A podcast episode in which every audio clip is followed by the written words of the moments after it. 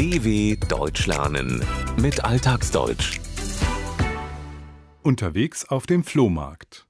Im Frühjahr beginnt sie, die Zeit der Flohmärkte im Freien. Für wenig Geld kann man dort fast alles kaufen, was andere loswerden wollen. Manchmal ist sogar das eine oder andere Schätzchen darunter. Frühjahr. Das bedeutet vor allem in deutschen Großstädten, dass die Zeit der meist samstäglichen Flohmärkte bzw. Trödelmärkte anbricht. Ihr Kennzeichen jede Menge Stände mit jeder Menge Sachen, die an den Mann oder die Frau gebracht werden sollen. Es müssen nicht immer nur die alten Tassen der Oma oder Gläser der Jahrhundertwende sein, die das Interesse wecken sollen. Manchmal ist auch das eine oder andere Schätzchen darunter, ein wertvoller Stuhl oder eine wertvolle Lampe. Die großen Märkte sind oft in der ganzen Stadt oder Region bekannt. Die Leute kommen von weit her, weil es dort angeblich die schönsten Sachen gibt. Vom Kleiderschrank über die Kuckucksuhr bis zum Duschkopf findet man nicht nur jeden erdenklichen Gebrauchsartikel, sondern auch Käuferinnen und Käufer aus allen gesellschaftlichen Schichten und Altersgruppen. Wer vorhat, sich an einem Samstag auf den Weg zu machen, loszustiefeln, um sich auf einem der Flohmärkte wie dem in München umzuschauen, sucht, so wie diese Besucherin, nur manchmal gezielt etwas. Ich ähm, habe eine Kaffeemühle gesucht, speziell eine aus Holz, ähm, eine richtig alte zum Drehen, weil ich am Wochenende Kaffeebohnen geschenkt bekommen habe. Die kann ich nicht verarbeiten, weil ich keine Kaffeemühle habe. Also bin ich losgestiefelt auf den Flohmarkt und habe hier nach langem Suchen dieses wunderbare Exemplar einer Kaffeemühle erstanden. Ich musste handeln. Der sehr nette Verkäufer war, glaube ich, froh, dass er die los war, dass er die nicht wieder einpacken musste und im Auto wieder nach Hause fahren musste. Für einen Flohmarktbesuch gibt es ganz praktische Argumente. Dinge, die sonst sehr teuer sind, bekommt man für einen Bruchteil des normalen Preises, dafür eben gebraucht. Meist kann man den Preis sogar noch herunterhandeln. Für manchen ist ein Besuch auf einem Flohmarkt aber nur eine Freizeitbeschäftigung, allerdings mit Suchtfaktor. Das ist immer unser Wochenende. Und ja, Flohmarkt ist eine Sucht. Und bevor man die letzten Triebe im Wald zerlatscht, geht man doch lieber über den Flohmarkt. Es ist spannend, es ist Schatzsuche.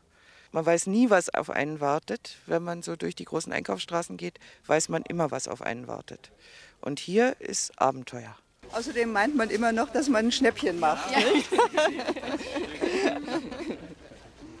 Statt eines Ausflugs in den Wald, wo man Gefahr läuft, die sich langsam entwickelnden kleinen Bäume und Pflanzen, die Triebe zu zertreten, darauf zu latschen, läuft man lieber über einen Flohmarkt. Manchen packt dann sogar ein Flohmarkt-Virus. Er will immer und immer wieder hin und geht vielleicht mit dem Gefühl nach Hause, ein Schnäppchen gemacht zu haben, wenig Geld bezahlt zu haben. Andere sehen Flohmärkte etwas pragmatischer. Sie wollen ihre Kleidung, alte Haushaltsgeräte oder Möbel auf gar keinen Fall wegschmeißen, also gehen sie auf den Flohmarkt und verdienen dabei noch etwas Geld. Ein Beispiel ist Peter.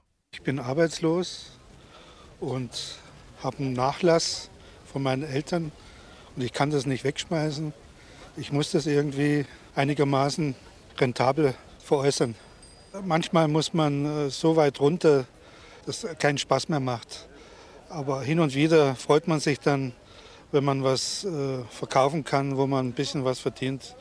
Aber es ist vor allem auch wegen dem Spaß. Man freut sich schon, wenn man was verkauft und wenn ein bisschen was dabei rausschaut. Peters Eltern sind verstorben. Er kümmert sich jetzt um das, was sie ihm hinterlassen haben, ihren Nachlass. Weil er keine Arbeit hat, möchte er natürlich so viel Geld wie möglich mit dem Verkauf der Sachen verdienen. Er möchte sie rentabel veräußern.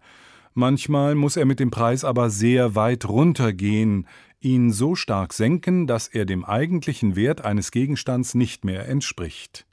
Dennoch ist Peter froh, dass er überhaupt etwas Geld verdient, dass ein bisschen was dabei rausschaut. Das Faszinierende am Flohmarkt ist, dass genau die Dinge, die der eine für Müll hält, dem anderen gefallen. Häufig will es der Zufall, dass sie entdeckt werden. Wir schauen nur so ein bisschen rum. Wir suchen eigentlich nichts Bestimmtes jetzt. Wir haben es schon gefunden, zwei Gläser. Zwei Weingläser haben wir. Ja. Etwa um die Jahrhundertwende. Es gibt bestimmte Stände, die haben wirklich sehr, sehr schöne Sachen. Und da kann man auch noch was Besonderes finden. Muss halt ein bisschen rumschauen. Die Zwanglosigkeit gefällt vielen Flohmarktbesucherinnen und Besuchern, aber auch der kommunikative Aspekt. Eigentlich erlebt man nette Geschichten hier. Man kommt schnell mit den Leuten ins Gespräch. Es ist eigentlich immer eine nette Atmosphäre und man kann mehrere Stunden auf Flohmärkten verbringen. Es ist eigentlich eine sehr nette Freizeitbeschäftigung. Eine Stimmungssache hier durchzugehen, einfach nur zu gucken. Und ich finde, dass es Spaß macht, bei den Trödlern reinzuschauen. Man muss ja nicht unbedingt was kaufen. Flohmarktbesuch bedeutet auch, unter Sammlerinnen und Sammlern Erfahrungen auszutauschen oder mit einem der Altwarenhändler, der Trödler, das eine oder andere interessante Hintergrundgespräch über den gerade erworbenen Gegenstand zu führen. Wer dann irgendwann feststellt, dass doch vieles dabei ist, das man eigentlich gar nicht braucht, weiß ja, was zu tun ist. Sich auf einen Flohmarkt stellen dw.com/alltagsdeutsch